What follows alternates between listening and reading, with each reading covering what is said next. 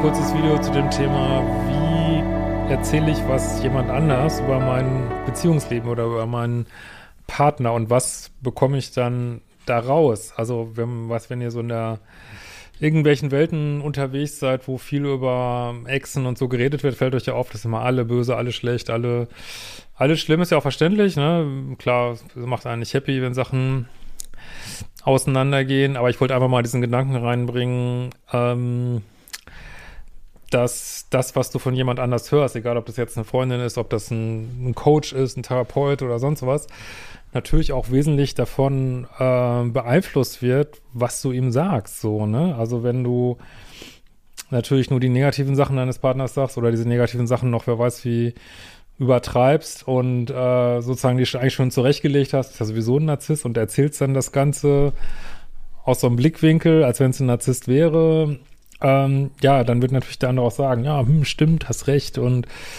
äh, oder was weiß ich, oder beim Coach vielleicht, ähm, ja, könnte sein, keine Ahnung, wissen wir ja nicht, aber hört sich äh, super toxisch an und ähm, und aber muss solltest du mal wieder fragen, habe ich meine Story auch korrekt erzählt, auch mit meinen Anteilen so, ne? Und das ist natürlich immer schwierig. Unsere, das ist natürlich klar, weil man sieht immer die Macken beim anderen.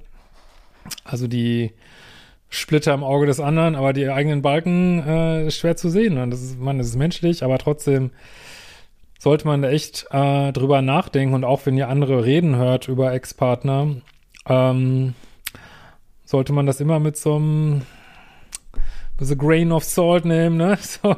Also sollte man immer ein bisschen distanziert bleiben und denken, hm, was ist da wohl wirklich passiert? Nicht, dass es nicht so, so hätte sein können, aber Menschen neigen natürlich, so je nachdem, was sie sich für eine Story im Kopf gemacht haben, äh, neigen sie natürlich dazu, die Geschichte entsprechend gefärbt zu erzählen und keiner von uns nimmt natürlich die Realität so wahr, wie sie ist. Sie ist immer, ist immer eine, eine, eine Brille, durch die wir die Welt sehen, so, ne?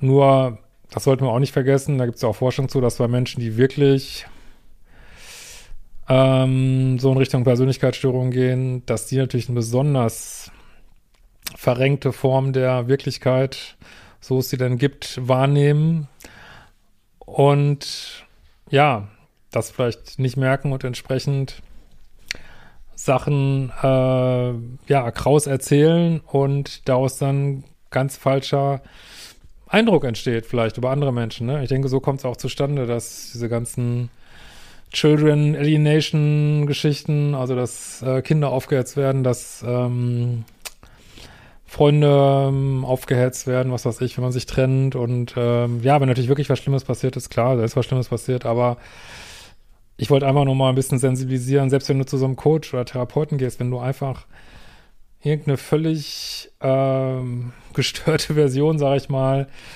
deiner Geschichte erzählst, was, wie soll das Gegenüber das erkennen?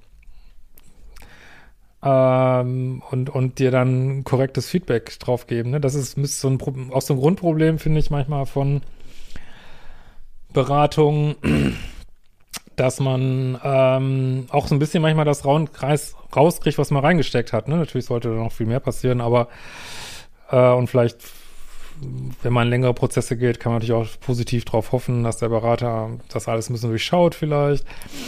Aber ja, klar, wenn ich irgendeine Räubergeschichte erzähle, ja, werde ich dann auch das zurückbekommen, dass der andere die Hände am Kopf zusammensteht und sagt, boah, was ist das für ein schlimmer Mensch oder irgendwelche Varianten davon, was weiß ich.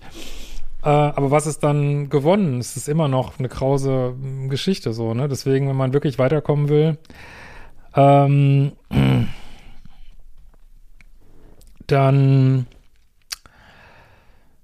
macht es, glaube ich, Sinn,